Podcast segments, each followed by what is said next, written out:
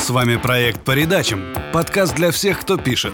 Интервью с самыми интересными и неоднозначными копирайтерами, редакторами и коммерческими писателями. Ведущий Павел Федоров.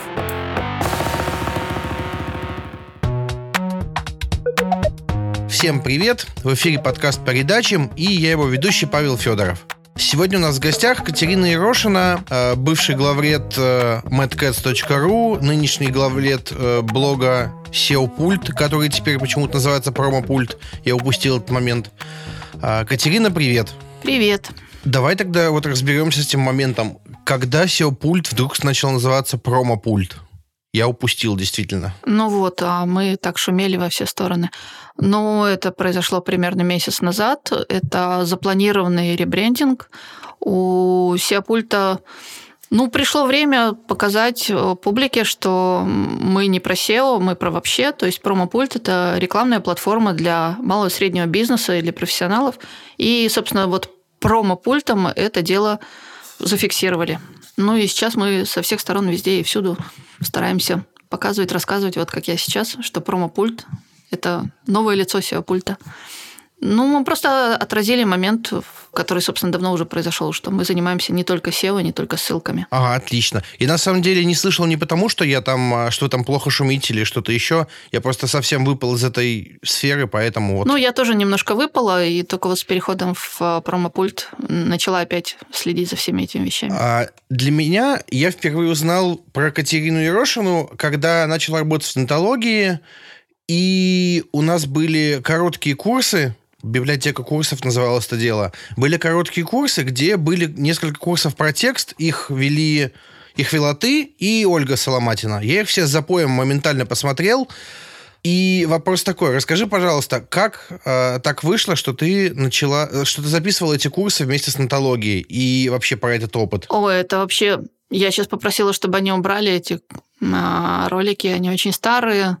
И я тогда рассказывала, ну, вначале вообще больше с чужих слов. Ну и вообще это, ну, немножко старая уже история. Я в двенадцатом, по-моему, году, боже мой, как долго, в двенадцатом году я работала в компании Вебком. Вебком это ну, в Беларуси это номер один а, по SEO компания, и до сих, до сих пор то есть, занимает там в рейтинге первое место уже годы. Угу. То есть такая крупная, серьезная компания. Ну и, соответственно, когда меня пригласили там сделать нормальный отдел копирайтинга, а, начали пиарить. Тут же выставили на сцену, вот. Оказалось, что ничего получается так. Ну и, соответственно, меня начали предлагать везде и всюду. А в нетологию я попала благодаря Михаилу Сливинскому, который послушал меня на Optimization By. Вот. И когда у него в нетологии спросили, а кого бы там посоветовать по текстам, он сказал, ну вот же вот есть Катерина Ирошина. А там до меня вообще очень грустно было с этим курсом. Я быстренько собрала разные там записи. И был момент, когда я читала в нетологии, по-моему, на пяти курсах подряд. То есть у меня в месяц было по несколько вебинаров, по два часа, я рассказывала про тексты. А эти ролики мы записывали с Родионом Скрябиным, ему большой привет. Он тогда занимался исключительно, вот в нетологии занимался как раз а, видео.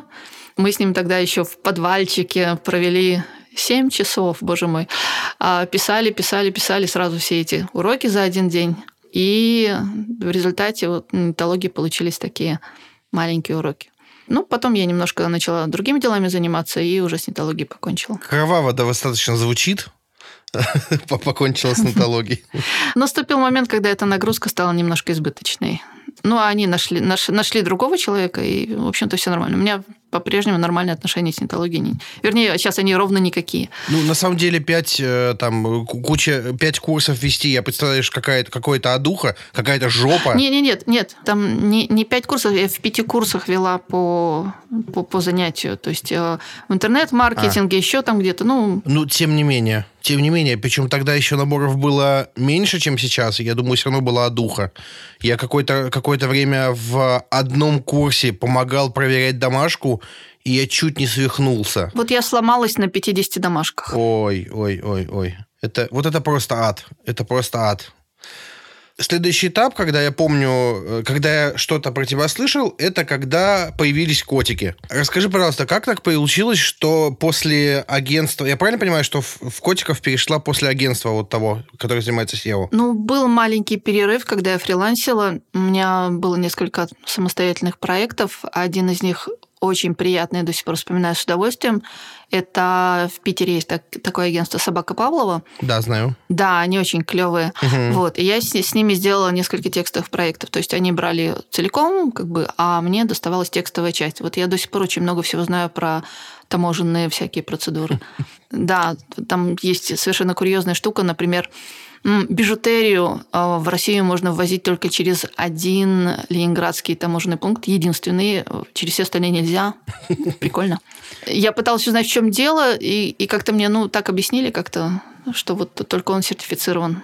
И это на самом деле такая большая бизнес-проблема, когда можно а, вот все крупные компании, которые занимаются там парфюмерией и всеми этими делами, им надо ввести еще бижутерию, и им приходится ввести через определенный таможенный пункт, от этого меняются как бы сроки и маршруты доставки. Интересно.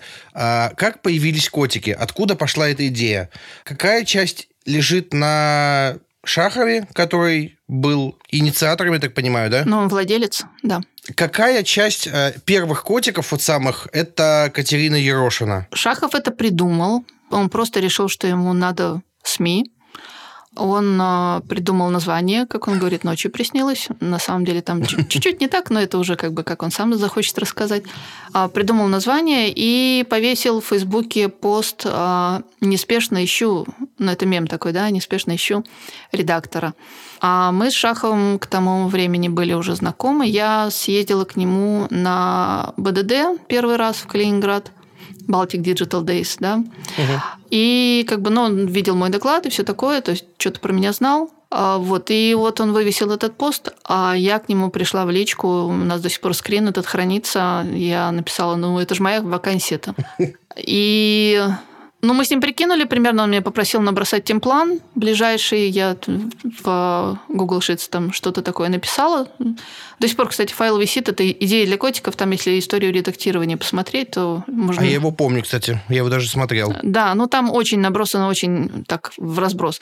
Но мы синхронизировались, и появилось ощущение, что, ну, вроде как все понятно, поэтому Дима какое-то время поддерживал своими статьями, и раскрутка была в основном за счет публикаций на личных личных страницах и группе контент-маркетинг в Фейсбуке. Ну и буквально через э, пару месяцев он увидел, что у меня вроде как ничего идет, и отстранился, занялся следующими проектами. Вот. И потом, ну, котики... Год котики были вообще просто котики, это была я. Вот. Вот этот э, этап мне очень э, интересен, потому что для меня, в принципе, до прошлого года, по-моему, я не знаю. Примерно вот, вот год, как-то так. Для меня котики это была только ты, и больше никого я не знал. Я не знал тогда ни Шахова, я, в принципе, до сих пор не до конца помню, чем он занимается а, в целом, потому что пришел из медиа. И для меня котики это была ты, и мне интересно, как строилась в целом работа. Потому что я помню, что первое впечатление о котиках это вот тот файл с идеями. Там что-то, насколько я помню, если вы хотите написать нам, у вас э, не о чем писать, выберите одну из тем. И я смотрел и думал, а что, так можно? То есть э, у меня в нотологии была проблема с авторами, они не знали, о чем писать. И вот это для меня стало откровением.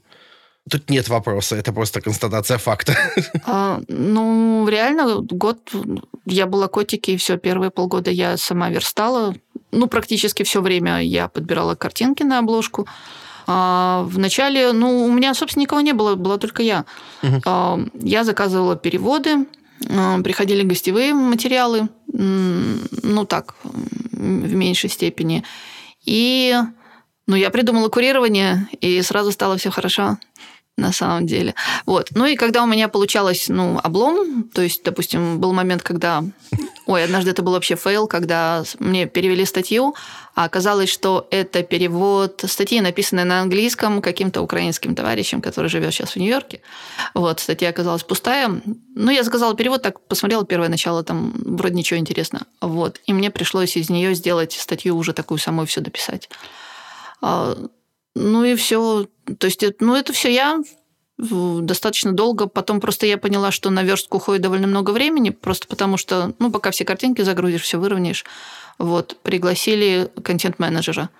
У меня сменилось три контент-менеджера, девочки только руками работали. То есть я им отдавала Google Doc размеченный, они все это делали. Вот, классные девочки все были. И, э, насколько я знаю, сейчас у всех все хорошо сложилось. А последний мой контент-менеджер, а Анна Лесных, она сейчас в Тинькофф журнале. Тоже классно. Ну и, ну, когда уже пришел Субботин, ты, наверное, ты уже видел. Да, конечно. А, вот такой момент. Я помню, что первое время на котиках а, пытались сделать что-то анонимное, и говорили, там была надпись про кода редактора, мы не скажем, кто это, а почему от этого отказались в итоге? Ну, после года котиков я писала развернутые, там целая серия, по-моему, пять статей вышла «Год котиков», я там об этом писала. Дело в том, что котики – это оказалась такая классная маска, то есть я и Мэтт Кэтс, ну и котики, и редактор котиков – это, ну, как бы две разные персоны, там, здравствуй, шизофрения, да. Угу. А, то есть а, маска это хорошо, это когда у тебя, ну я не знаю, как фейковый аккаунт. То есть мне было удобно говорить «мы котики». И это чуть-чуть раскрепощало. То есть, если бы я сама от себя писала, то ты можешь посмотреть мой Facebook, как я от себя пишу. Я пишу очень отстраненно и достаточно сдержанно. Вот. А котики могли себе позволить ну, пошалить, высказать какое-то мнение, иронизировать и так далее. Ну, как бы снятие маски – это был еще один инфоповод мы из этого немножко хайпа поймали. И подписчиков.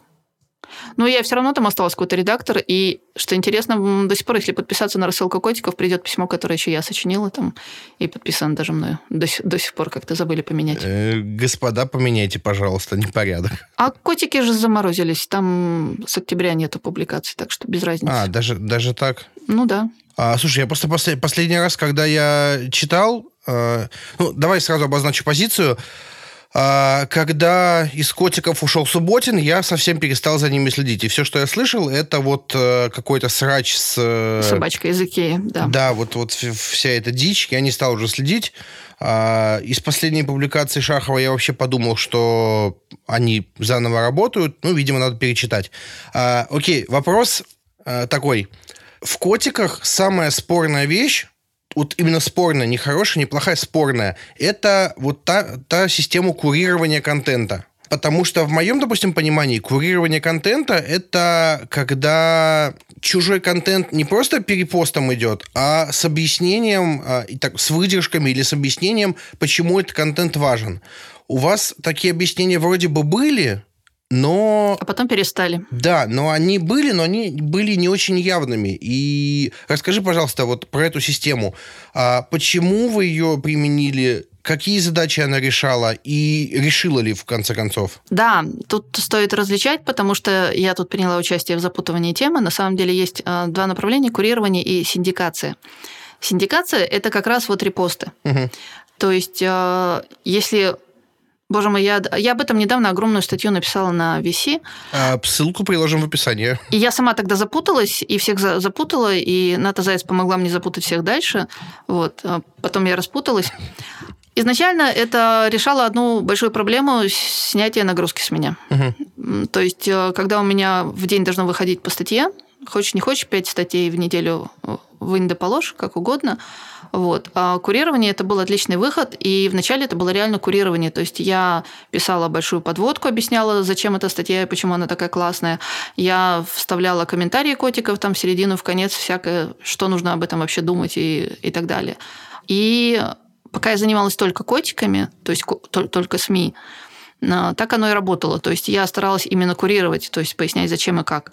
А потом, когда мы запустили агентство, и у меня появилась э, другая работа, но курирование плавно перетекло в синдикацию. То есть мы просто заимствовали статьи. Но э, специально хочу обозначить, э, буквально с второй или третьей статьи, вначале мы немножко это спускали, но я ввела эту практику, и мы постоянно этого придерживались. У всех авторов всегда спрашивали разрешение. Угу. Последние месяцы работы котиков у нас всегда было все налажено так. Я набрасывала в контент-план, а, какие статьи взять, а Игорь шел и спрашивал у автора разрешения. Обязательно без вариантов. Он пытался возражать, но я настояла, и это все продолжилось. То есть у нас ничего не заимствовано без ведома авторов. Ну и ссылка на оригинал всегда стоит, причем она стоит в начале текста, чтобы э, Google и Яндексу было видно, что это перепечатка. Ну вот, кстати, никаких претензий по этому пункту я, правда, не слышал. У меня в начале были претензии, у меня в начале э, упоминание оригинала было в конце статьи, а я как-то зашла как раз, по-моему, на нетологию взять какую-то статью попросить, и мне специально прописали, что ссылка должна быть в начале. Это важно для SEO. Угу. То есть основная задача вот этого курирования синдикации – это разгрузить ну как, редактора. А, а потом? Нет, ну технически разгрузить редактора. А по сути это сделала Котиков. Потому что когда ты пишешь все сам и собираешь все сам, и при этом у тебя нету, по сути, бренда, ценности которого тебе нужно транслировать, вот как у меня сейчас в промопульте. То есть у меня сейчас так, так, такого вопроса нету, где бы взять статьи. У меня вопрос, а, как лучше повернуть, чтобы все было про пульт. Потому что я веду блог-компании, у которой есть продукт, у которой есть клиенты, и у нас ну, совершенно другая редполитика. Вот. А котики ну, это просто была очень хорошая э, работа по курированию. Ну, как в куратор в музее подбирает экспозицию, чтобы показать какой-то период красиво и ну, впечатляюще. Я делала примерно то же самое. То есть у меня была вполне сложившаяся редполитика. Я сейчас не про кавычки и большие буквы, я про подбор материалов. Я для себя, в общем-то, сформулировала вполне конкретно. То есть у меня два направления. Я собираю то, что касается философии бизнеса. То есть э, вот э, Сергей Славинский очень хорошо ложился в эту тему, он рассказывал именно такие принципиальные вещи. И я у него пару раз переспросила, он сказал, берите, что хотите. Вот. А, поэтому я постоянно брала его интересные заметки из медиума. И второе, я собирала практические материалы, которые показывают, ну, как что-то сделать. Здесь получалось хуже, потому что мало кто про это пишет на самом деле хорошо. Ну, то есть э, я транслировала, ну, на самом деле то, что мне интересно. Ну, и так получилось, что мне интересно чуть больше, ну, чуть шире, чем просто SEO. И захватываются все темы, и получается разнообразная информация.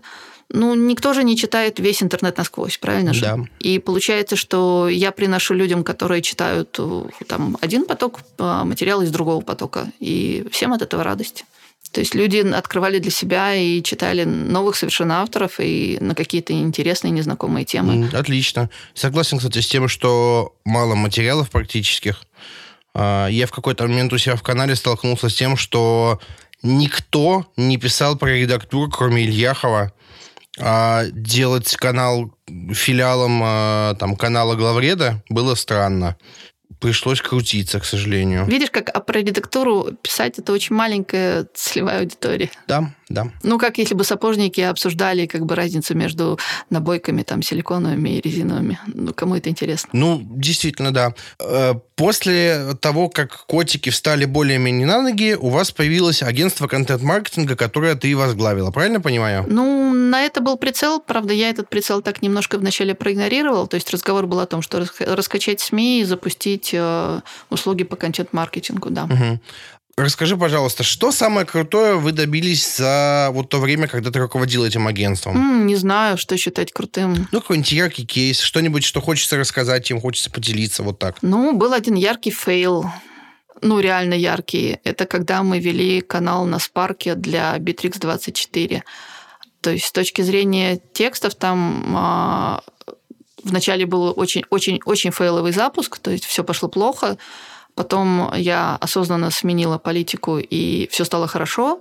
Канал стали читать, мы там вы, вышли в лидеры. Э, на то время Spark был хорош тем, что Выбор редакции брали на главную страницу VC. А, соответственно, как бы очень было полезно нравиться редакции, и наши материалы туда попадали буквально через один.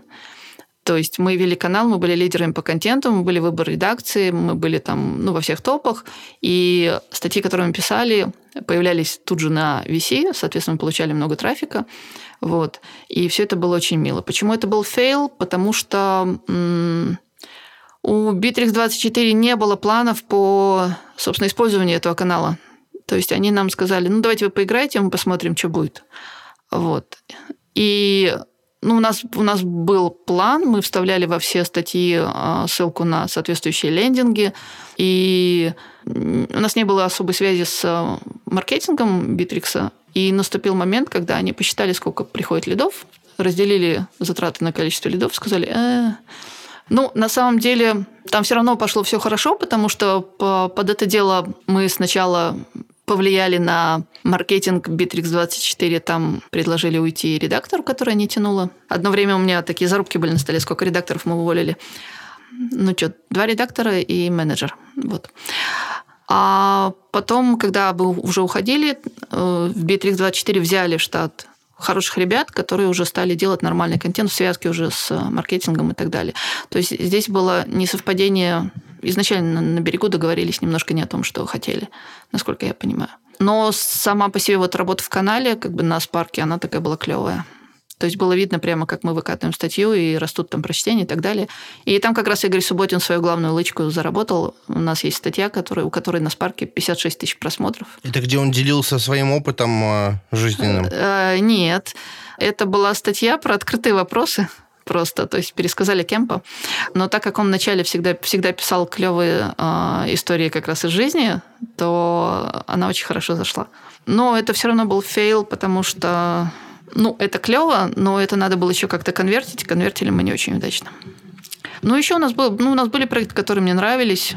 Вот, мне нравилось писать для HeadHunter. Там было ну, реально интересно.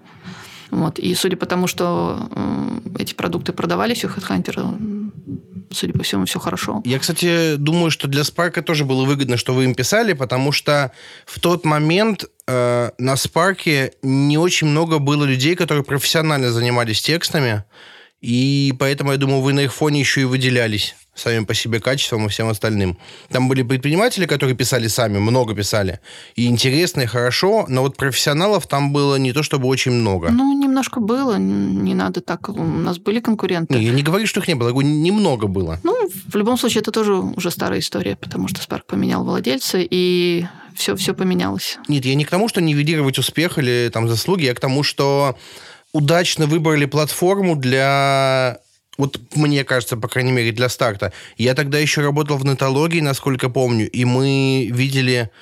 А, я видел у тебя публикации какие-то про Spark, и мы тоже пошли на Spark э, трафик попробовать качать. У нас, кстати, по-моему, не очень вышло.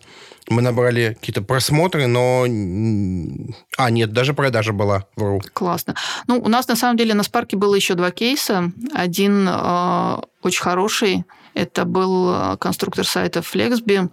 У них на сайте не получалось сделать блог, ну, по техническим причинам они его долго делали, и мы для них вели блог как раз на Spark. И вот это как раз был очень клевый кейс, потому что маркетолог показывал нам статистику, со Спарка шли регистрации, все было хорошо. И один кейс был печальненький, я не буду уже огорчать владельцев и говорить, но там... А, ну, такой был продукт, который, наверное, не стоило людям на Спарке показывать. Ну, хотя, не знаю, может быть, если бы больше отрабатывали негатив, то, может быть, тоже было бы неплохо. Ну, на тот момент Spark был очень хорошим источником трафика как раз вот фрилансеры и мелкий-мелкий бизнес. Угу. И если компании подходили а, такие люди, то да. А, смотри, вы делали агентство контент-маркетинга, но при этом а, со стороны котиков шел посыл, что контент-маркетинг а, то ли мертв, то ли что-то еще постоянно что-то не так было с контент-маркетингом. И тут на этом фоне появился Тиньков журнал. А не было диссонанса такого от посыла и от того, что вот под боком нормальный контент-маркетинг появляется? Ой, давай только не называть Тинькофф журнал нормальным контент-маркетингом. А давай поговорим про это. Почему нет? Потому что это очень много денег. А, ну, а почему нет? Потому что это эксклюзивная история, причем история... Нет, все классно, у меня как бы к Тинькофф журналу абсолютно нет э, Ой, есть зависть ужасная, это же куча денег на самом Ой, деле. Ой, да у меня тоже, кстати.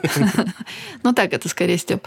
Мы на самом деле на Тинькофф журнале, во-первых, хорошо хайпанули. Помнится, у меня была статья «Почему главред портит рынок». Тут у нас тоже есть ачивка. Насколько я знаю, а, Ильяхов говорил, что наезды котиков ему нравятся больше всего. Как бы мы так элегантно наезжаем. Чего, у меня скрин есть. А вот. Ну, то, что контент-маркетинг – это как бы не торт, ну, последний год от меня это было слышно, потому что я просто видела, что действительно как бы дела идут странно. Контент-маркетинг перестал быть трендом По-моему, где-то еще года полтора. Как? Ну, как сказать. Ну, вот так и сказать. Назови на вскидку агентство контент-маркетинга. А, да я кроме котиков ни одного никогда не знал, если честно. Ну, вот тебе, пожалуйста, как бы рынок показывает... Э, Запрос есть, вот в чем вопрос. Потому что у меня есть канал с вакансиями, там постоянно ищут редакторов в блог. А, все это делают бездумно, честно-то говоря, и половина хочет свой Тинькофф журнал. А вот давай про пример Тинькофф журнала. То есть э, ты говоришь, что его нельзя называть ну, не так, не буду, не буду передергивать и манипулировать, что это много денег, и это, это хорошо или плохо, или, или что это? Это ничего, это как, э, не знаю, красивая звездочка в небе. То есть это неповторимо, не масштабируемо, это нельзя как бы э, списать пару нулей и сказать, давайте делать как Тинькофф журнал, и у нас тоже все будет. На самом деле с контент-маркетингом все очень хорошо, за одним э, малым исключением. То есть контент-маркетинг как минимум процентов на 70 должен делаться внутри компании. То есть in-house контент-маркетинга полно на самом деле. Вот почему у тебя ищут редакторов в блог. Угу. Потому что а, люди ищут, ищут а, in-house себе человека, который изнутри компании настроит контент-маркетинг. Но люди не ищут агентства. То есть с клиентским контент-маркетингом все не здорово, потому что... Ой, это очень длинная история. Ну, просто потому что контент-маркетинг – это часть, боже мой, я, я уже устала это повторять, я это писала в каждой статье, наверное, последние э, полтора года, наверное. Контент-маркетинг работает изнутри, потому что это часть маркетинга компании. То есть, если э, у меня не будет э, связи с маркетологом, если у меня не будет доступа в статистику, если я не смогу гибко менять политику, подстраиваться под продукты, получать полную информацию о продуктах, о том, что надо, не надо, а, полную информацию о клиентах, а, кому что надо и как это работает. Если я не буду постоянно смотреть, это отработало хорошо, это отработало плохо и так далее. Если я не смогу взять за шиворот, не знаю, email-маркетолога и включиться в его рассылку, а если я не смогу дружить с СММщиком и встроиться в его работу с пабликами и таргетингом, то у меня не получится контент-маркетинг. А кто пустит агентство залезть вот всеми ногами в эту никто, кормушку? Никто, никто. А, вот я помню, у Наты Заяц был пост, я не помню дословно, а, но там суть была такая, что а, я очень надеюсь, что правда было у Наты, потому что если у кого-то другого, то это немножко фейл с моей стороны. А, Тиньков журнал э, тратит очень много денег, вот бы мне столько, вот бы я что сделала. А, а вот а если бы у тебя для контент-маркетинга был бюджет, как у Тиньков журнала, как думаешь, что бы вышло? Не знаю. Это умозрительно. Ну, у меня, допустим, сейчас у меня ситуация э, перпендикулярная как бы положению в котиках, то есть э, Сейчас я как раз встроилась в маркетинговую структуру, и у меня есть маркетолог, а, у меня есть руководитель отдела маркетинга, у меня есть а, статистика, я имею отношение к рассылке, я договариваюсь с СММщиком, как мы будем а, распространять наши материалы и так далее, и все, и получается нормальный контент-маркетинг. Ну и у меня есть бюджеты, которые мне не, ну, как бы выделяют достаточно щедро, и я могу тратить деньги и заказывать себе хороший материал. Все работает. Отлично. Давай тогда сразу завершим тему котиков. Расскажи, пожалуйста, почему ты оттуда ушла? Я слышал, что там были какие-то недомолвки. Можешь общими словами, или если тема больная, то можем ее пропустить. Э, но вопрос, я думаю, этот надо задать все равно. Ну, уходила я мирно и без особого напряжения. Недомолвки начались позже и очень меня огорчили. А, но у меня закончилась история, и стало неинтересно. Наступил момент, когда это мое неинтересно начало транслироваться слишком громко. Дима пришел ко мне со словами «давай или что-то менять, или, может быть, ты хочешь уйти». Я поймала его на слове. Вот. Ну, когда тебе предлагают два выхода, и один из них совершенно точно тебя устраивает, почему бы нет? Вот. Но я уходила, оставляя ну, работающую конструкцию. То есть э, Игорь там вместо меня впрягся и радостно что-то начал делать. Э, в агентстве тоже Настя Матвеева как бы была прямо... Прям горела как бы сделать все лучше меня. Ну вот, все нормально. То есть мы расходились вполне мирно. То есть было видно, что можно было принять это все, наверное, от, с меня и, и продолжить ну, на самом деле, просто клиентский контент-маркетинг, ну, реально это уже такой, не, так, настолько не торт, что, ну, хватит уже. То есть, если внимательно посмотреть, вот, вот посмотреть текстеры, если вот следить за текстерой, а, то они с тренда контент-маркетинг спрыгнули раньше нас, на самом деле.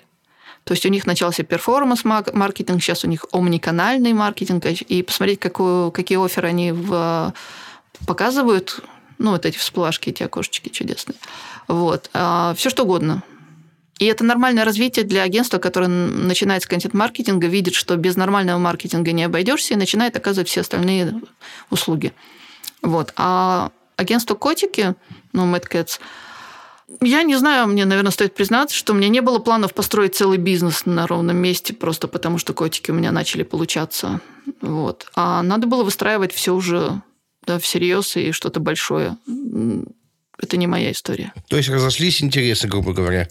Ну, как бы а, вот на, на, на, на последнем, на, на кибермаркетинге у меня был слайд, который про котиков на самом деле. А для того, чтобы сделать контент-маркетинг, надо нанимать вовсе не редактора.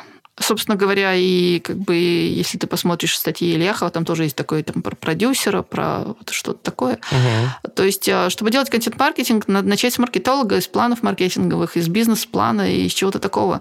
А редактор, ну, редактор это хорошо. Он должен быть классно, как часть команды как бы важная часть, но большая часть, но часть. Да, я согласен, я это на своей шкуре прочувствовал. Очень мне не хватало маркетолога угу.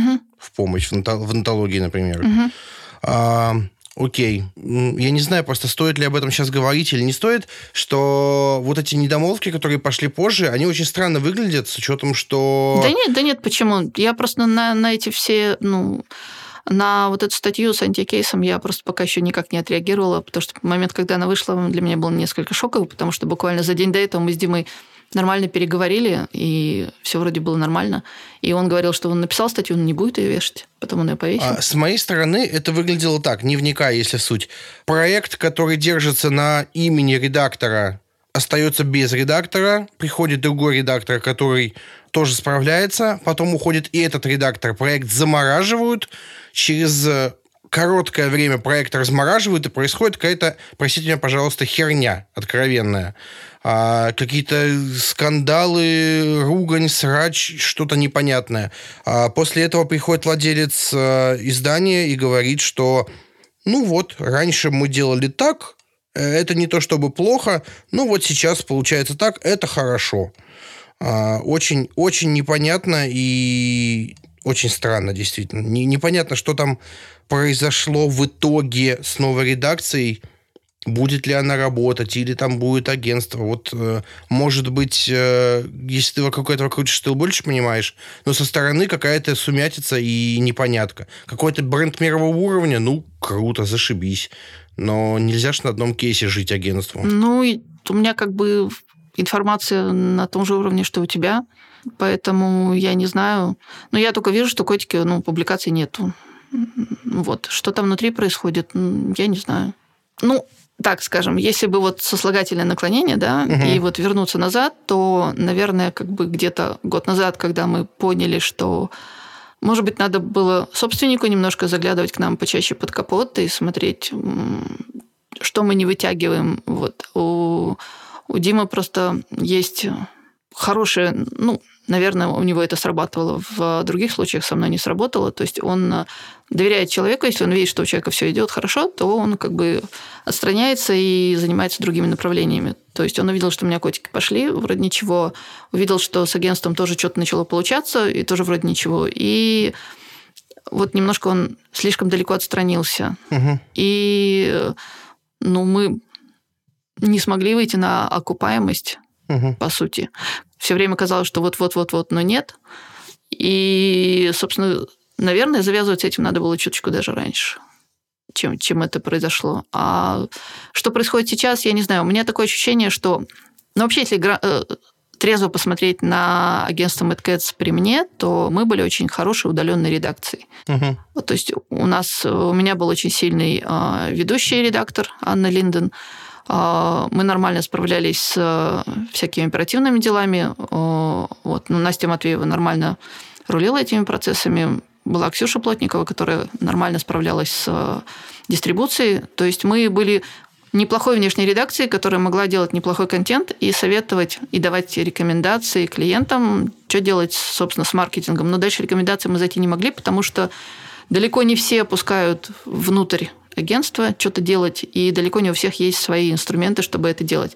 Когда у нас так получалось, что э, наша неплохая редакция складывалась с неплохим маркетингом в компании, получались хорошие кейсы. Когда получалось, что мы неплохая редакция, но на стороне клиента желание отдать все нам и ничего не делать, получались кейсы, ну, такие. Как-то угу. так, как-то, как-то так. То есть это было, ну, не совсем агентство контент-маркетинга. Вот. Ну, а какие там сейчас ресурсы и какие планы, я ничего не могу сказать. Ну, понятно. А давай еще чуть-чуть сослагательного наклонения. Если бы была возможность и ресурсы э, выкупить котиков из, для себя или там для своей компании, ты бы сделала так это? Или это все-таки пройденный этап и не стоит ворошить? Ну, мне это просто уже неинтересно. Ну, то есть, как бы выкупать котиков как СМИ э, нужно иметь подо что. То есть под какой-то продукт и перезатачивать их. И это уже совсем другая история. Выкупать агентство, там нечего выкупать, там люди разошлись. Нет, я именно про СМИ. А, а если выкупать как э, СМИ и не привязывать к продукту, просто делать медиа? А на, а на, чем, а на чем монетизироваться? Почитай Мирошниченко. Где, где, где, где тут деньги? А, продажа рекламы с трафичка. А это надо было делать тогда контент-проект и изначально затачивать его под монетизацию. И это, опять же, мне неинтересно. Понятно. Давай э, вернемся к э, Максиму и расскажи, пожалуйста, вот э, я помню, что с твоей стороны было несколько действительно изящных набросов в сторону э, Максима, в сторону главреда и вот всего, всей этой темы. Расскажи, пожалуйста, а зачем, зачем это все было? Я, потому что я зуб даю, это было не просто так, не веление души, а это было с какой-то целью, задачей. Ну, это хайп. Это трафик на котиков. Все, все так просто. А публикации в твоем Фейсбуке? Ну, я не знаю, как это объяснить. Ну, можно, можно не объяснять, на самом деле. Ну, ну, в моем Фейсбуке, если внимательно посмотреть, как бы набросов тоже не очень много, на самом деле. Все равно они все котиковые, то есть это просто по привычке. Если смотреть вот так вот сверху и в далекой перспективе, как бы можно сказать, что и Главред, и Максим Ильяхов абсолютно молодцы а, во всех отношениях. У меня, собственно, все набросы начинались с такой фразы. Вот. А, реально здорово, и сделано очень много, и на самом деле текстовые, вот как отрасль вообще, как бы вот писанина вообще стала заметно лучше, и все это классно и здорово. Мне не нравится, что он один такой. Мне не нравится, что нету альтернативы, и они этим пользуются на самом деле. Но опять же, это маркетинговая история со стороны, как бы, со стороны бюро, наверное, потому что да все это маркетинговая история на самом деле. О чем тут речь? Все равно везде деньги. А, и сейчас я вижу, что в определенном смысле где-то мы были правы в том плане, что такой вот однобокий... Ну, получается, что э, гуру только один, угу. и правила только одни, альтернативы практически нету, и вот как они считают правильным, так очень многие и идут. Это, конечно, здорово, но там не хватает кое-каких вещей на самом деле. То есть вот я сейчас смотрю на авторов, которые прочитали «Пиши, сокращай» и умеют писать и сокращать. Вот. Вот по части как бы э, буквок у них там все хорошо. По части структурного мышления и подхода к решению задачи пользователя что-то как-то плохо. Ну, то есть вот реально мне на днях показали э, тестовое задание. Видно, что человек разбирается, как правильно писать и подать информацию, но он э, не подошел к задаче сверху и не сказал, что это текст вообще не надо писать, потому что здесь надо написать о другом и рассказать другое, а вот то, что предложено там написать, надо писать как в другом месте и в другом формате. То есть э, очень много внимания уделяется словам, и меньше внимания уделяется большому вот этому смыслу. Угу. Ну, у меня такое ощущение. Поэтому, поэтому ну, вот, вот как-то мне все, все время это царапало, потому что как бы в... что-то не хватало все время. Слушай, а это всех царапало? Всех царапало, меня тоже. Ну, обнимемся. Да, да с удовольствием. А, на самом деле, меня немножко тоже под, подзадевало, и мысль была та же самая, что а, почему он один, почему нет второго, почему это не я. А вот тебе не хочется быть вот этим вторым гуру? Нет. А почему? Ну, все сложно. Мне просто... Эм... Ну, во-первых, мне это уже не интересно, опять же. Просто тема текстов, я ее как-то уже... Ну, да, я не знаю, это, ну, как бы уже слишком, слишком одинаково все время. А потом позиция гуру, она такая неприятно уязвимая. У меня такой толстой шкуры нету. Я не знаю, как Максим терпит все то, что вокруг творится, если честно. Ну, никто ж не знает, как э, заметные люди ночами плачут в подушку. А, да, понял. Расскажи, пожалуйста, а как ты думаешь, вот сейчас несколько лет популярно понятие редактора. Причем этот редактор это не то, что, не то же самое, что было чуть раньше в медиа, в СМИ, как редактор, который только редактирует. А вот этому универсальному редактору, которому обучают в школе бюро, а какие у него должны быть качества и умения, чтобы быть конкурентоспособным? У меня есть ощущение, что то, чему учат, зря назвали редактором, то есть скорее продюсер. Вот, да. Но это лучше, чем копирайтер, по-любому. Конечно. Такие вопросы лучше задавать тем, кто учит на таких редакторов, если честно. Я, я не знаю, ну какие качества? Нет, вот э, смотри, у бюро есть своя программа, они обучают вот этих вот редакторов, допустим, продюсеров контента. Э, если бы ты делала свою школу и хотела, чтобы выходили редакторы, которые э, боеспособны, каким, каким бы вещам их учили? UX, журналистике, техническим всяким штукам. А журналистика это что именно? Ну, вот, вот умение добывать и обрабатывать информацию. Угу. Ну, то есть писанина там составляла бы где-то, наверное, шестую часть. У меня ощущение, что э, вот этот посыл, он хороший, но он э, не замечается у, у главреда, когда ну, там о решении задачи и об ответе на запрос пользователя говорится как-то очень мягко и не очень системно. То есть больше говорится про как правильно написать хорошо-плохо, вот эти две колоночки. Да? Важнее понять, кому и для чего и зачем ты говоришь, а уже потом говорить. Ну, я, кстати, не знаю, как у них там говорится, потому что я в школе редакторов не учился. Ну, я тоже, поэтому я ну, и, и последнее время материал не очень читаю. Но были такие попытки, но они такие очень мягкие, типа как написать текст о себе, о компании и так далее. Угу. И, ну, это мантра там, пишите для пользователя, отвечайте на вопрос пользователя и так далее. Но это немножко все сложнее, да это не немножко, это порядком сложнее. Не знаю, у нас безумно перекошенная ситуация вообще с писаниной. Вот эти вот э, легионы копирайтеров, это как-то немножко фрустрирует. Понятно. А самый провокационный вопрос этого выпуска. Скажи, пожалуйста, как относишься к, к феминитивам? Никак. М-м, сама используешь? М-м, иногда. Ну, для меня это не, э, не, не спорный и не провокационный вопрос. Ну, для некоторых просто был. Меня эта тема не, не волнует. А ты знаешь, просто в прошлый раз, когда я задал этот вопрос, это было в выпуске с Яном Хацкевичем, а, он э, несколько минут э, рассказывал про заговор феминисток. Ян, привет, если ты это слушаешь. Да ради бога, почему бы нет? А, вот, поэтому я считаю провокационным. А, расскажи, пожалуйста, а в каком редакторе ты пишешь текст? Последнее время в Google Доке. Прям сразу в нем? Да. Удобно, хорошо, круто. Быс- быстрые заметки, у меня еще стоит бир.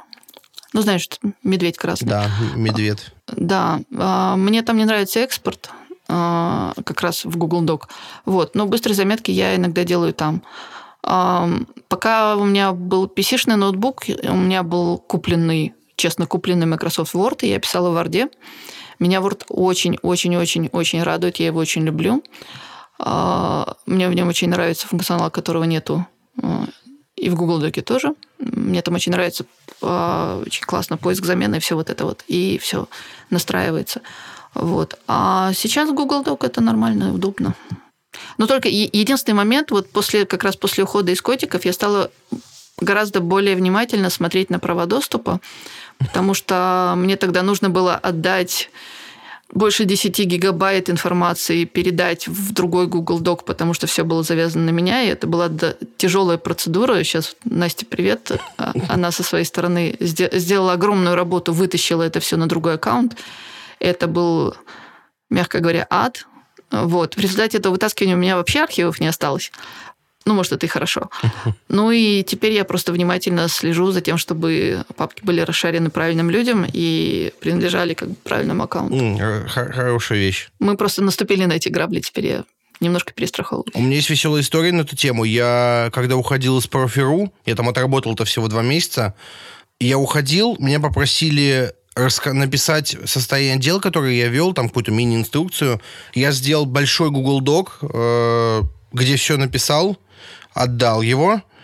И через день после того, как ушел, понял, узнал, что... Ну, кто-то меня спросил, типа, а дай ссылку. Я даю ссылку, а мне говорят, а все, удален вместе с аккаунтом. М, классно. А, вот так я целый день потратил на, на ничто.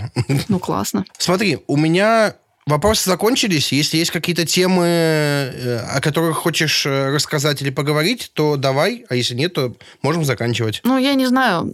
На самом деле, э, как, как это меня все время просят в конце, давайте про хайку поговорим, да? Вот, Вот. кстати, да. Э, Ну, Если хочется.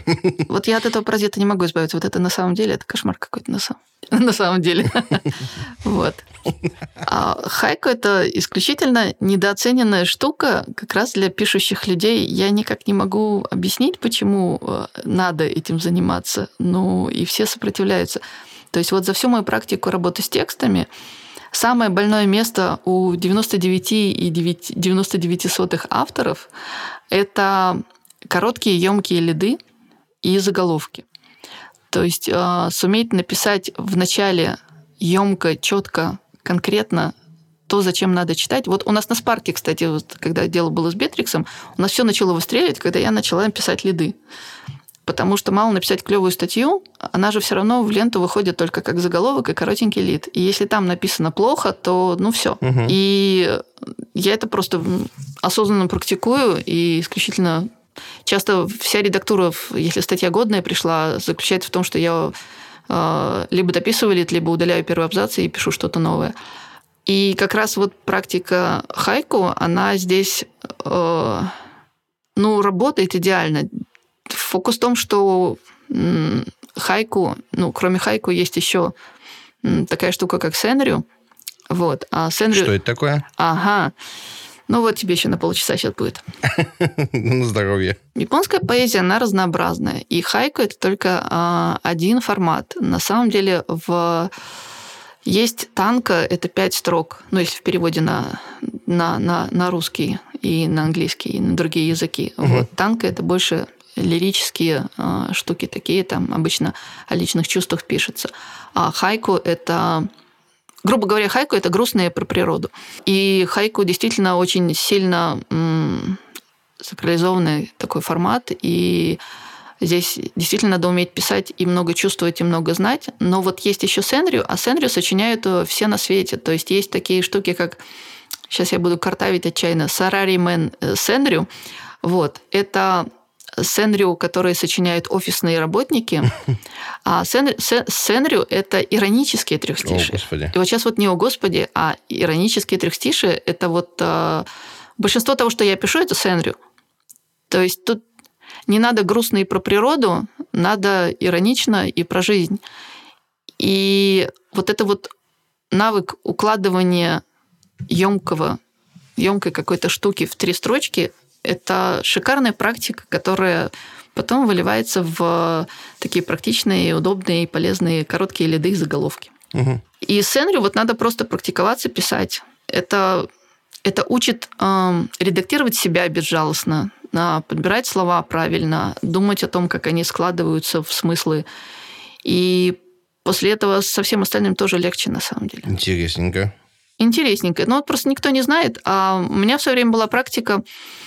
Был такой сайт, который, а, к сожалению, уже умер, и его нету, его только в Wayback Machine можно найти старые записи, вот, Hokku.ru. Вот. Там в Сендрю, которые там назывались Хокку, играли массово. То есть там реально была сделана такая площадка для соревнования. Вот. А Хокку обязательно нужно писать в размер 575. Вот человека, который пишет Хокку, можно сразу узнать, когда он, он просто шепчет что-то про себя и загибает пальцы. Вот. Э, ну, То есть вначале ты первые полгода загибаешь пальцы, чтобы сложить хокку, потом у тебя в голове просто складывается ритм, и ты уже пальцы не загибаешь, оно само получается. Вот. Я таких хокку написала несколько тысяч. А, ну, дело в том, что там это было ре- реально соревновательно. То есть бои хокку – это было э, занятие для, для каждого вечера. То есть тебе выдается первая строчка, надо сочинить две остальных. Вот. И ты это делаешь в, как бы с противником, а потом за вас голосуют, кто лучше. И это шикарно стимулирует а, и подбрасывает совершенно неожиданные темы, и упаковываешь туда, ну, надо же написать классно, чтобы ты еще и выиграл. Угу. У меня есть архивчик такой, по-моему, там 1200 хоку, который мне ну, более-менее нравится. А порядка 2000 э, хоку пропали, когда там база упала однажды. Ну, то есть, когда ты начинаешь щелкать такие штуки, как семечки, ну, после этого гораздо легче э, писать кратко обо всем остальном тоже. Интересно. Да, вот эту практику, которую, в- к сожалению, она утеряна, повторить бои Хоку как-то пытались на другой площадке, но там она не очень заладилась. На самом деле пишется очень много шлака, всякой ерунды и глупости и так далее, но со временем как бы это кристаллизуется, и ты начинаешь писать все лучше, вот, и получаются клевые штуки. Ну и правда, это заставляет работать над каждой буквой, э, не загоняя все это в главред и не добиваясь 10 баллов. Ты постоянно публикуешь в, э, в соцсетях э, картинки. э, Я бы, кстати, честно говоря, я думал, что это так называемый леттеринг, когда красиво изображают буквы. А, Вот расскажи, пожалуйста, про это увлечение, потому что это выглядит интересно всегда. Я очень люблю эти посты. А, ну, у меня, по-моему, вообще процентов 90 это эти посты. Да, это не каллиграфия, и это... Да, это ближе к леттерингу. То есть э, каллиграфия – это скорее вот когда перышком и просто красиво написать, неважно, что написать. А леттеринг – это тоже красиво, но там уже больше игры шрифтами. То есть можно писать ra- разными шрифтами, и все равно тоже все равно, что написать. Вот у меня это складывается уже просто в я не знаю, как этот формат называется. Ну, я не пишу, если мне нечего написать. То есть я не пишу там как высказывания, там пословицы, поговорки, вот то, то, что пишут обычно леттерингом. А Я перепробовала все стили. У меня стоит пять стаканов, набитых кисточками, перышками и вся, всякой этой штукой. Вот. Сейчас я перешла исключительно на брошпены, причем на японские брошпены, жесткие. Вот. И мне это нравится. Не факт, что я на этом закончу. Будет что-нибудь еще, наверное. Вот. А, Я сейчас делаю леттеринг для чайного магазина одного в Минске с удовольствием. Вот последние как раз у меня публикации. Мы с ними как-то нашли друг друга, и я им пишу открыточки ручной работы, они их так... За, за них там соревнуются, кто, кто заберет. Вот. Сейчас большую новогоднюю партию сделала. Вот. Но мне просто доставляет удовольствие эти штуки делать. Я это делаю, потому что мне нравится делать что-нибудь руками. Это очень хороший релакс, переключение.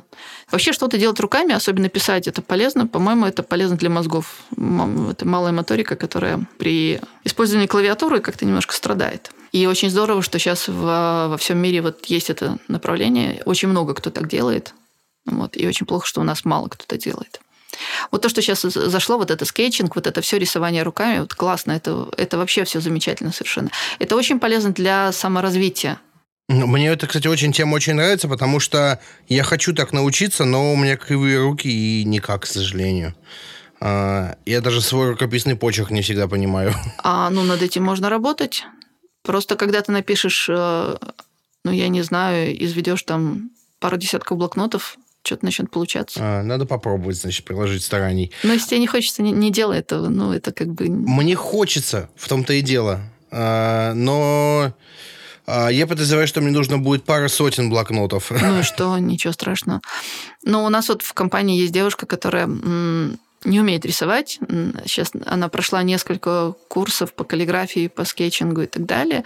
Вот, она выбрала стиль э, ну, принципиально а, наив такой совсем. Ну, то есть а, стилистика такая, что я на первой картинке смотрела, в- закрыв глаза. Но, тем не менее, она продолжает и продолжает и продолжает, и иногда получается очень клевые штуки. Я, наверное, после записи попрошу поделиться какими-нибудь хорошими источниками на эту тему, чтобы почитать, а, потому что мне, правда, интересно. И все-таки расскажи, пожалуйста, какие планы на будущее, кроме работы в промопульте? В промо-пульте все хорошо, и никаких планов как бы это все сменить вот прямо завтра нету категорически. Все движется, движется нормально, ровненько, и с интересными задачами, и с приятными, на самом деле, такими кейсовыми штуками. То есть уже так это можно скриншоты снимать, как бы и скоро, наверное, какой-то кейс мы сочиним даже. Есть что делать, понятно, что делать, и хорошо бы успеть просто сделать все, что запланировано. И как бы планы постоянно прирастают. То есть тут как бы все нормально. Ну и я так э, как раз после котиков реализовала наконец свое желание, сходила на очень классные курсы по UX, оффлайновые. Вот, у нас в Минске есть такой ITMine, очень хорошие курсы по бизнес-анализу и юзабилити. Вот я прошла курс по юзабилити.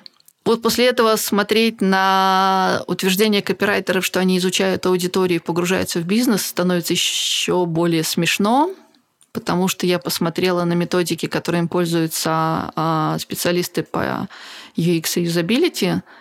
А, сюрприз – это разные вещи, UX и юзабилити.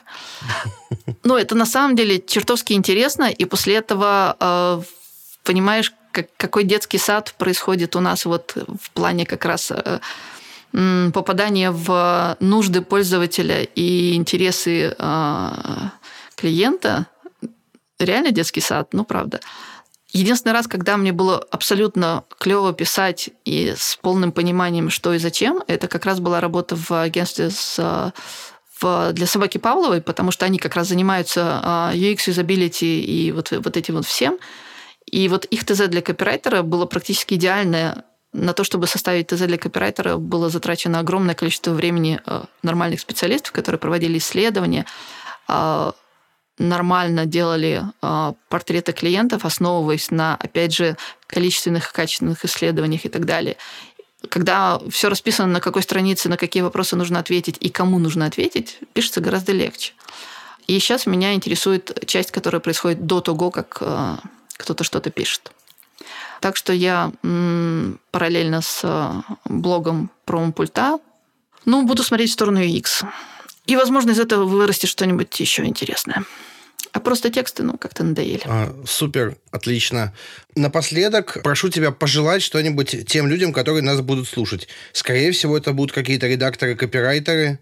Может быть и нет, но тебя есть шанс что-нибудь им пожелать или посоветовать? Я не знаю. Всем, буквально всем авторам, с которыми я сталкивалась, я бы посоветовала смотреть по сторонам и не читать книжки по копирайтингу, а изучать вот всякие смежные темы типа UX и всего остального. Потому что правилами расстановки запятых, кавычек и всего остального как бы писанин не ограничивается категорически. Вообще опыт работы в других областях резко сказывается на качестве автора. Вот из, из моей практики.